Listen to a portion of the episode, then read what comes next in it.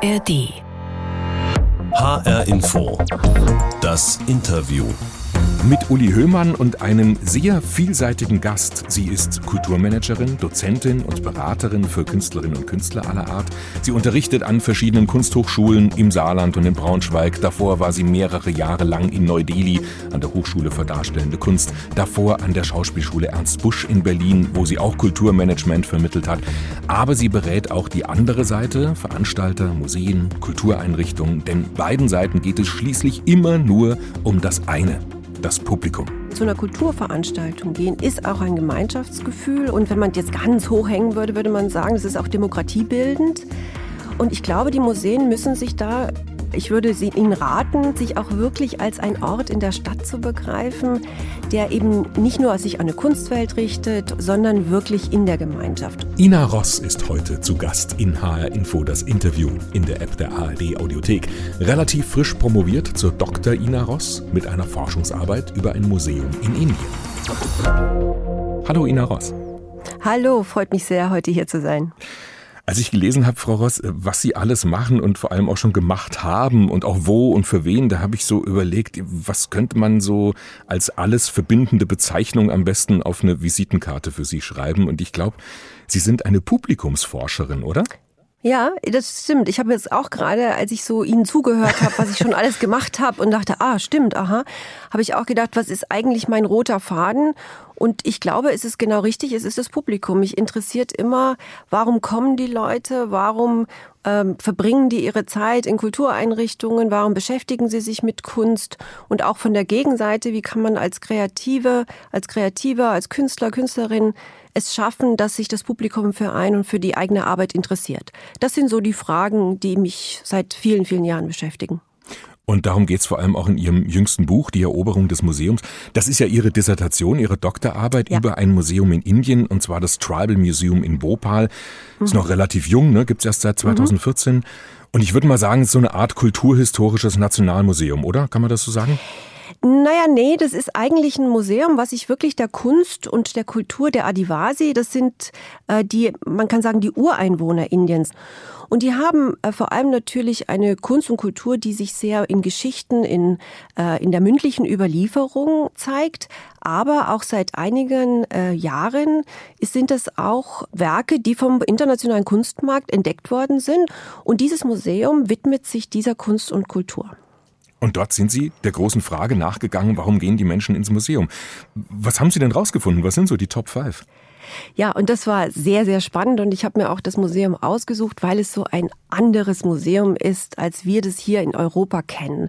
Es ist wirklich ein Museum, das kann man sagen, das ist Ausstellung plus. Also klar werden Sachen da gezeigt, wie man das auch hier vom Museum kennt, aber es ist vor allem ein sozialer Raum. Also das gesamte Museum ist eigentlich ein Raum, der von seinen Besucherinnen genutzt wird. Und deswegen sind die Top 5 zum Beispiel, dass äh, die Leute, vor allem die jungen Leute, ins Museum gehen, um zu daten. Und dazu muss man wissen, ja, dazu muss man wissen, dass Dating in Indien verboten ist. Also mhm. es ist wirklich es, es, wir schmunzeln vielleicht, wenn wir das hören, aber es ist gar nicht ganz so witzig, weil junge Paare werden schon gerne auch mal, wenn sie irgendwo in Parks oder in öffentlichen Räumen unverheiratet sich zu, äh, treffen, werden die teilweise von besorgten, in Anführungsstrichen, Bürgerinnen angegriffen. Und deswegen ist dieses Museum auch eine Art Schutzraum, weil dort sind sie sicher, dort belästigt sie niemand und auch die Besucherinnen, die anderen Besucherinnen benehmen sich anders im Museum, als sie sich in einem Park benehmen würden. Und deswegen ist das Museum, also wenn ich jetzt sagen Top 1, ist ähm, Museum als Datingort. Top 2 hm. ist, äh, und das wird auch vielleicht ganz überraschend für diejenigen von uns, die Museen eigentlich kennen, Top 2 ist Museum als Picknickort.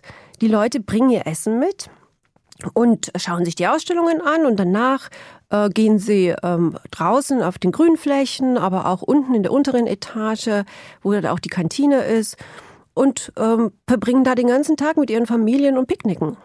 Top 3? Genau. Selfie. Selfie, Selfie, Selfie. äh, weil, ähm, also das geht durch alle Generationen, äh, nicht nur äh, junge Leute, sondern wirklich auch die Älteren. Selfie ist ein großes, großes Thema und alle kommen und nehmen wirklich das Museum auch als Kulisse für die Selfies, für die Familienselfies, für die selbst, äh, also sich, aber auch teilweise ganz performativ, würde ich fast sagen. Also setzen sich in Szene mit den Objekten und da kann man einiges sehr Witziges auch beobachten. Und vier und fünf noch kurz? Was würden Sie da sagen? Dann ähm, ist dieser, dieses Museum gerade auch ein ähm, Museum, in dem äh, Kreative kommen, also auch zum Beispiel mhm. Dichter, mhm. die den ganzen Tag da verbringen und ihre Gedichte schreiben und sich inspirieren lassen. Und das ist eigentlich auch nochmal eine ganz schöne Nutzung, die wir übrigens auch, glaube ich, kennen von unseren Museen ganz früher, wenn wir äh, durchgehen, dass da auch Leute was malen oder vielleicht auch schreiben. Und das ist da auch so. Was meinen Sie, was, was können deutsche Museen davon jetzt lernen? Ich finde, das ist eine sehr spannende Frage, mit der ich mich jetzt auch äh, aktuell äh, stark beschäftige. Also dieses, diese Diskussion, die wir auch jetzt äh, in Deutschland haben, so Museum als soziale Orte oder wie es jetzt in der Diskussion auch oft heißt, als dritte Orte. Also Museen, die schon wieder stärker auch einen Platz in, in den Stadtgemeinschaften haben. Und das ist so etwas, was ich eben auch aus Indien kenne und was ich auch in meinem Buch da mitgebracht habe, als Ideen zu sagen, hey, lasst uns doch Museen nochmal etwas weiter denken, als wir mhm. bisher das getan haben. Und die Krise der Museen, die wir ja natürlich schon auch hier in Deutschland haben, das ist ja auch eine Krise des Publikums, ähm, können wir vielleicht auch ein Stück weit so beantworten. Meinen Sie, Museen oder vielleicht auch Kultureinrichtungen generell müssen langsam kapieren, es geht den Leuten eher um das Gemeinschaftserlebnis als um die Kunst und die Kultur, die da gezeigt wird? Ich würde es gar nicht als Gegensatz sehen, aber ich würde schon sagen, ähm, in, zu Kultur zu gehen, zu einer Kulturveranstaltung gehen, ist auch ein Gemeinschaftsgefühl und es ist auch ein gemeinschaftsbildendes Sache. Und wenn man jetzt ganz hoch hängen würde, würde man sagen, es ist auch demokratiebildend. Und, ähm, und ich glaube, die Museen müssen sich da ich, ich müssen, ich äh, aber ich würde Ihnen raten, sich darauf wieder etwas mehr zu konzentrieren und sich auch wirklich als ein Ort in der Stadt zu begreifen, der eben nicht nur sich an eine Kunstwelt richtet oder äh, im, im Kunstdiskurs äh, stattfindet, sondern wirklich in der Gemeinschaft. Ina Ross ist heute zu Gast in H-Info, das Interview, Dozentin für Kulturmanagement und Künstlermarketing. Frau Ross, gerade so dieser Aspekt Gemeinschaftserlebnis, das Soziale in der Kultur ist ja in der Corona-Zeit nicht möglich gewesen oder nur sehr eingeschränkt. Wie nehmen Sie das jetzt wahr? Kommt es wieder zurück oder ist da zum Teil auch was nachhaltig kaputt gegangen in den Corona-Jahren? Ja, es ist ein sehr großes Problem. Also vor allem auch, äh, ich arbeite ja auch öfters mit Theatern, nicht nur mit Museen das Publikum bleibt aus. Ähm, es kommt einfach nicht mehr zurück nach Corona. Ist immer ist, noch so, ähm, meinen Sie? Es ist immer noch mhm. so. Und das hat wirklich damit zu tun, dass in, in dieser Corona-Zeit haben sich auch so andere Kulturtechniken rausgebildet, mussten sich rausbilden. Und es ist ganz schwierig, das jetzt wieder wirklich von seinem Sofa runterzugehen und wieder zu sagen, okay, jetzt ziehe ich mich an, jetzt gehe ich da und dahin. Und das ist wirklich für vor allem eben auch kleinere Häuser, die sehr auf ihr Publikum angewiesen sind, ein großes Problem. Und es hat nicht mal mit wirklich rationalen Gründen zu tun, wie ich habe Angst vor Ansteckung oder, oder irgendwelchen dieser, dieser Gründe, sondern es hat wirklich damit zu tun, dass ja, wir ein Stück weit bequemer geworden sind und gesagt haben, ach, äh, jetzt habe ich das irgendwie ganz gut gelernt mit meinem Netflix und wie es alles heißt. Ähm, jetzt gehe ich da irgendwie nicht mehr raus. Und man wird so sozial irgendwie ängstlich. Also ach, gehe ich da jetzt noch in diese äh, und muss ich mich da mit irgendjemandem treffen und so weiter. Und das merken die Häuser. Ja, also mein Eindruck ist, gerade bei Theatern, weil Sie es auch ansprechen, auch so im, im kleineren Bereich, Kleinkunst, Konzertbereich auch oder sowas, dass viele Veranstalterinnen und Veranstalter gar nicht mehr wissen, wie sie ihr Publikum erreichen können. Ich glaube aber, das Problem ist auch schon vorher da gewesen und Corona hat es nur massiv beschleunigt, oder? Ja, das glaube ich auch. Also viele der Häuser, wenn ich jetzt auch mal diesen Begriff der Hochkultur äh, einführen will, also die, vor allem diese Häuser in der Hochkultur haben ein Stück weit die wirklich die Verbindung zu ihrem Publikum verloren, zu dem breiten Publikum.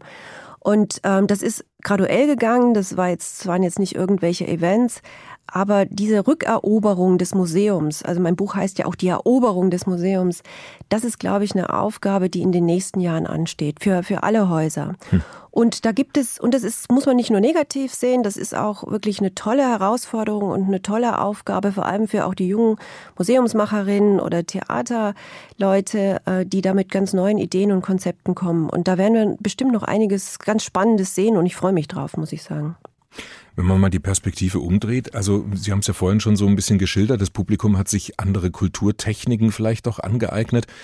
Vermisst das Publikum eigentlich nichts? Ja, das ist eine gute Frage. Das müsste man mal irgend. Bestimmt gibt es schon ganz viele Wissenschaftler, die da dran sind und schon mit Fragebögen und, und Aufnahmegeräten da unterwegs sind. Ähm, ja, ich kann es ich kann's nicht sagen, ob, ob das Publikum was vermisst, aber auf jeden Fall, glaube ich, wird unsere Gesellschaft was vermissen, wenn dieses Gemeinschaftsbildende nicht mehr so geleistet wird wie in den letzten Jahrzehnten durch Kultureinrichtungen jeglicher Art. Also auch wirklich die Kleinkunst, ähm, die, die ist in dem Stadtteil, das kleine Theater oder das kleine, die, das kleine Museum. Ähm, ich glaube, das wird ein Verlust für die Art von Gemeinschaftsbildung, die wir bisher eigentlich, auf die wir uns eigentlich verlassen haben und auf die unsere Politik und unsere, unsere Art von Staat und äh, politische Diskussion auch angewiesen ist. Es ist ja auch noch nicht so lange her, finde ich, das spielt auch noch mit rein. Da hat man sich doch ganz gut auch auf Lokalzeitungen verlassen können. Also Veranstalterinnen, ja. Veranstalter haben gewusst, ne, die bringen eine Ankündigung über das, was ich mache, vielleicht auch eine Rezension, eine Kritik. Publikum hat gewusst, will ich wissen, was los ist am Wochenende in meiner Stadt, gucke ich in die Zeitung, da kriege ich dann auch alles zuverlässig aufgezeigt. Ja. Jetzt kriege ich zig Newsletter, eine Flut an Social Media Ankündigungen, einen Stapel Flyer und habe trotzdem das Gefühl, dass ich vielleicht was verpasse, was mich interessiert hätte. Wie gehen Sie damit um?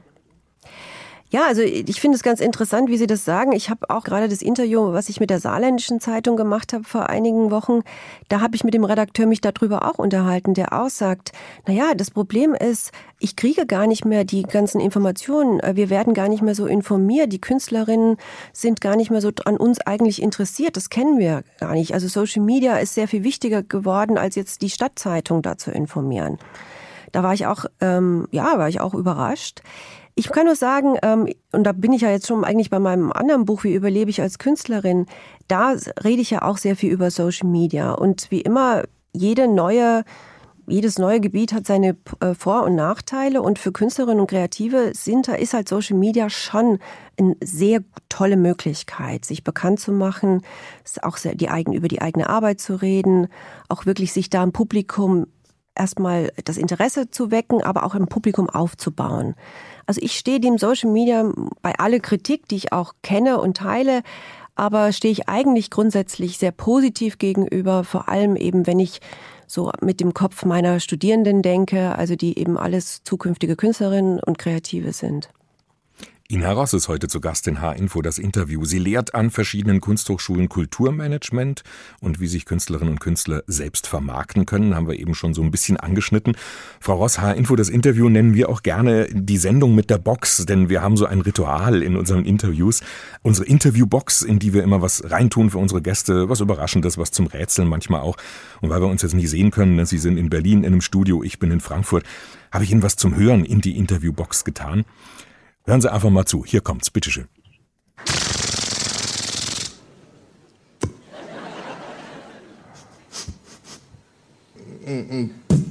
Autschen. Hage. Ha Hage? Jemand der Hage? Nee, äh, äh, Rapante, Rapante, lassen Hartgarde. Hage, Rapante. Haben Sie es erkannt? Nein, überhaupt nicht. Äh, ich habe jetzt irgendwie kurz, weil ich in diesem Studio hier bin, Sendung mit der Maus gedacht, aber. Äh, mit dem Schnüffeln, ja. Dachte nee. ich so, ja, hm, nee. Okay. Ähm, es ist jemand, der auch an der Ernst Busch Schauspielschule studiert hat Ach, vor das ihrer ist der Zeit. Maulwurf. ja, natürlich. Ach, Okay. peinlich. Aber Maulwurf, René Marek ja. kennen Sie natürlich, ja. Natürlich. Also Ja. René Marek ist ja, äh, ich war ja eben an der Hochschule für äh, Schauspielkunst Ernst Busch, aber ich war da vor allem im zeitgenössischen Puppenspiel. Und René Marek ist ja da nicht nur äh, ein Absolvent dieses Studiengangs, sondern natürlich auch jemand, der immer wiederkommt und auch ein großes Vorbild für viele der Studierenden dort ist. Er hat es wirklich mit wirklich diese Kultfigur erschaffen, die die ich nicht erkannt habe. Ja, und äh, René Marek ist damit super bekannt geworden, vor allem anfangs mhm. mit YouTube-Videos, so in den mhm. Nuller- und Anfang der mhm. Zehnerjahre. Der hat viel richtig gemacht in Sachen Marketing, oder? Ganz viel richtig gemacht und er hat auch Social Media übrigens sehr dafür genutzt und auch wirklich mit diesen ganzen äh, hinter den Kulissen Stories. Also der hat auch wirklich seine Fans immer mitgenommen in die Garderoben dieser Republik, in die an, hat in die Buffets, hat die Buffets gezeigt, äh, die er dort als Künstler äh, vorgesetzt bekommen hat. Es war immer sehr sehr unterhaltsam und er hat wirklich dieses dieses Medium, also diese Mischung aus Humor, sich nicht so ernst nehmen, aber trotzdem auch die Fans irgendwie mit mitzunehmen, mit zu beteiligen und wirklich auch ähm, auch ein Blick, wie wird eigentlich, wie entsteht eigentlich Kunst und wie banal ist es manchmal und wie großartig ist es manchmal und das alles in dieser Mischung, das hat er ganz toll eben damals vor allem über Facebook gemacht. Also er ist da ein Experte für Selbstvermarktung, aber in dieser sehr leichten Art, wie sie eigentlich am besten ist, spielerisch mit Humor, kreativ. Hm. Also dem würde ich in meinem, in meinem Fach sofort eine Eins geben, 1,0. Aber eigentlich gehen ja viele von seinen Videos ähm, über die eigentliche Werbung hinaus. Also die sind ja schon eine eigenständige ja. Kunstform. Ne? Ist, ist das ja, nötig auf hm. Social Media, also mehr zu bieten als Werbung ja. und zu sagen, kommt in meine Shows? Ja, also das ist schon, also Social Media ist auch anstrengend. Das ist jetzt nicht nur so ganz normal, wie, wie wir unser klassisches Marketing kennen, da drucken wir ein Plakat und dann sind wir fertig, sondern das ist wirklich eine Ganztagsbeschäftigung oft. Das ist auch wirklich was, was ich meinen Studierenden sehr früh auch sage. Ihr müsst euch da auch wirklich disziplinieren und ihr müsst es aber auch wissen, das ist ein, ein, ein unerlässliches Senden. Und es ist genau, was Sie auch sagen. Es ist nicht nur bitte morgen kommt meine Show um 19 Uhr, seid alle da, sondern es ist wirklich immer wieder kleine Geschichten äh, um diese Show herum zu erzählen, auch diesen Alltag eben zu erzählen und das ist wirklich, wirklich Werbung plus und großes Plus. Und ähm, da muss man sehr viel Spaß dran haben, und, um das auch so spielerisch und kreativ und leicht daherzubringen, wie er das macht. Aber das ist halt wirklich, ähm, ja, das ist schon, ich weiß nicht, ob ich es eine eigene Kunstform nennen würde, aber es ist, die, die Sachen fließen schon sehr ineinander. Das heißt aber eben auch, der Künstler, die Künstlerin inszeniert sich selbst. Und der Künstler ist selbst ja. immer mehr sein Werk. Und ich kann schon ja. nachvollziehen, dass das ganz vielen einfach total gegen den Strich geht. Ja, das ist eine äh, große, ähm, also es ist eine lange Diskussion, mit der ich es auch immer zu tun habe. Ich muss nur dazu auch ähm, fast ein bisschen streng äh, sagen, äh, sage ich eben auch meinen Studierenden, Künstler sein ist was anderes als der Beruf Künstlerin. Ja, Künstler sein hat all diese kreative äh, künstlerische Seite und ist wunderbar. Aber sobald ihr davon leben wollt, also mein Buch heißt ja nicht umsonst, wie überlebe ich als Künstlerin. Sobald ihr in diesen Beruf Künstlerin reingeht, dann habt ihr diese ganze organisatorische Marketing-Management-Seite mindestens zu 50 Prozent dabei. Und es äh, war wenn man zurückguckt in die Geschichte, es war allen Künstlerinnen immer klar, so in jedem Jahrhundert, dass sie ein Stück weit Unternehmerinnen sind, wenn sie in diesem Künstlerinnenberuf sind. Erst durch die Romantik, und das wäre jetzt eine eigene, eigene Sendung, glaube ich, äh, warum wir heute da sind, wo wir sind und warum wir immer so äh, überrascht sind, wenn wir plötzlich äh, eine Künstlerin sehen, eine Künstlerin sehen, die auch selbst Marketing kann und äh, sich auch sehr viel Zeit in dieser äh, in Marketing und, und Organisation investiert.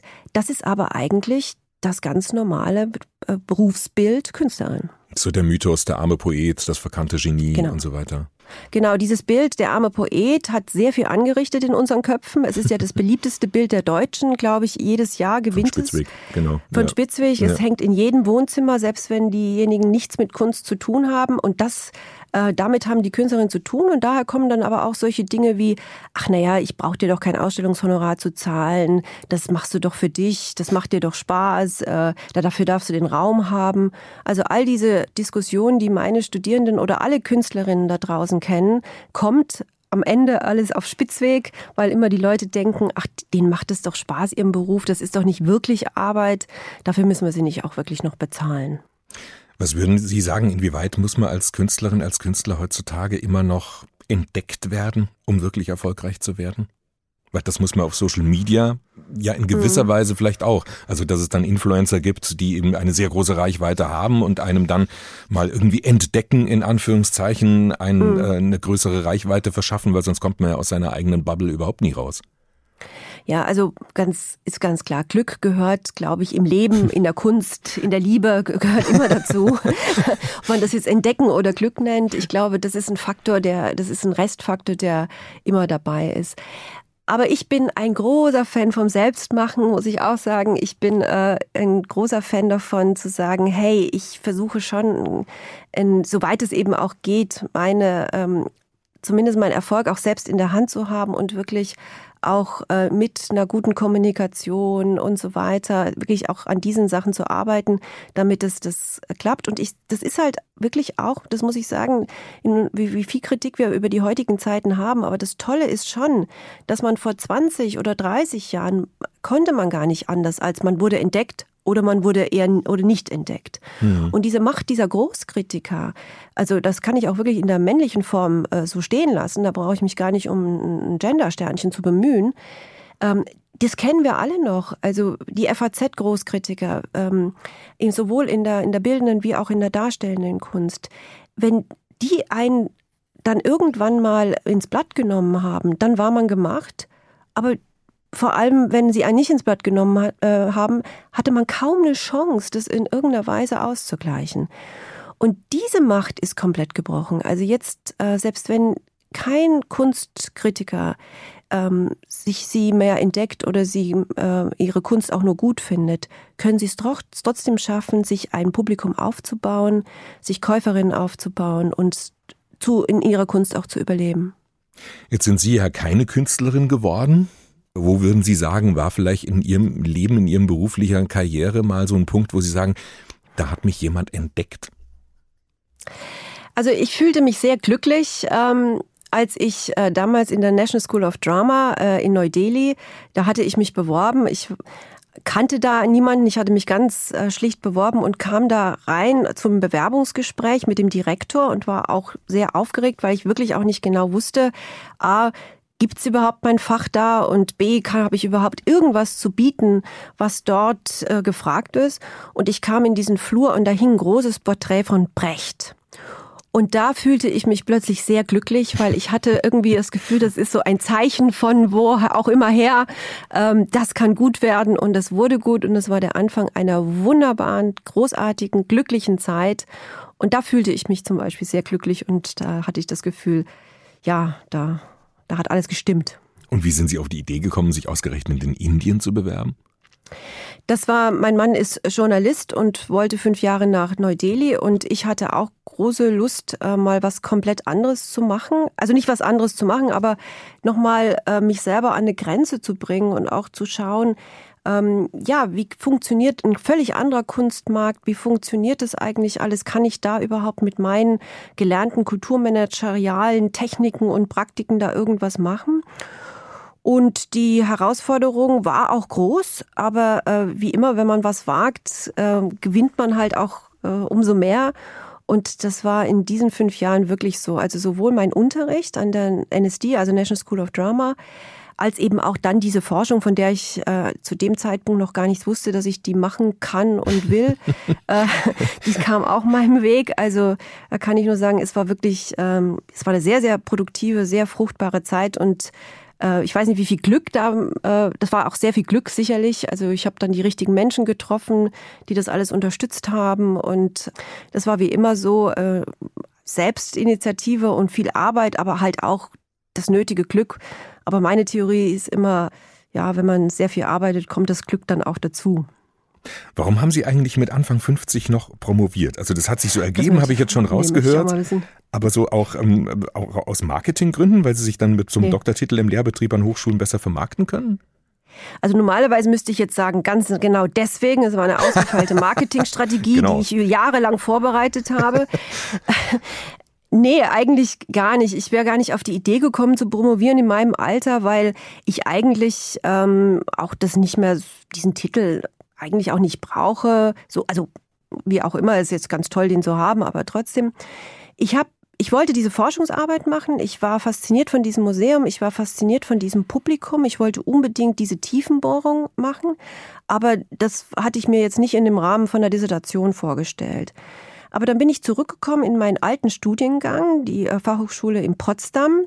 und habe meinen alten Professor dort, der hatte mich eingeladen und äh, habe da einen Vortrag vor den künftigen Kulturmanagerinnen gehalten über dieses Museum. Und die waren so fasziniert und dann sagte mein Professor, Ina, warum machst du daraus nicht eine Dissertation? Du hast so viel Material schon, du kannst es doch eigentlich, ähm, also mach das doch, du brauchst eigentlich nochmal einen Doktortitel äh, und so weiter. Und dann, wie man, man hört ja auf seine alten Professoren, nicht wahr? Und dann habe ich gedacht, na ja, okay, warum vielleicht nicht?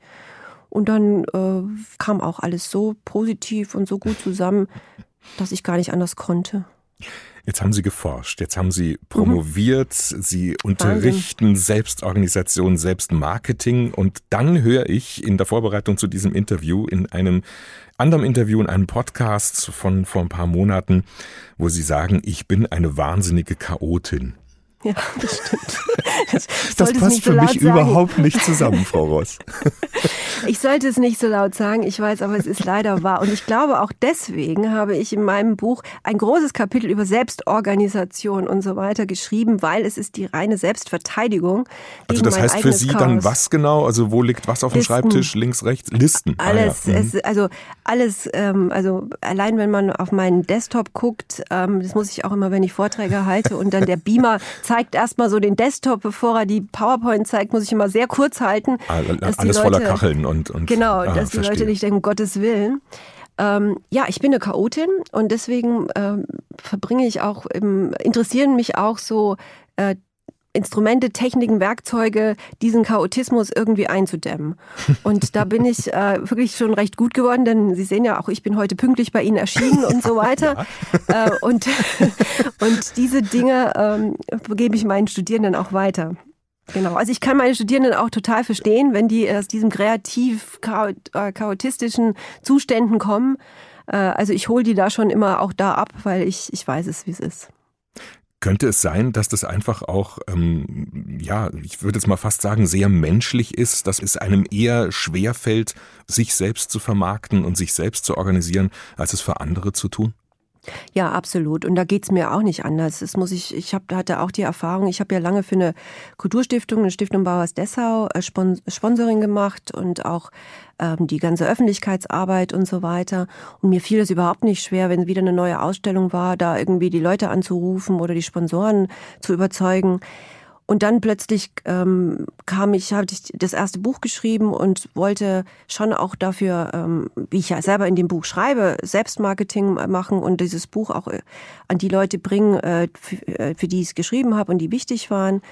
Presse und dann war ich auch plötzlich am Telefon und merkte, wie ich da so rumstottere und plötzlich keinen richtigen Satz mehr zu kriege und dachte, hallo, was ist denn da los?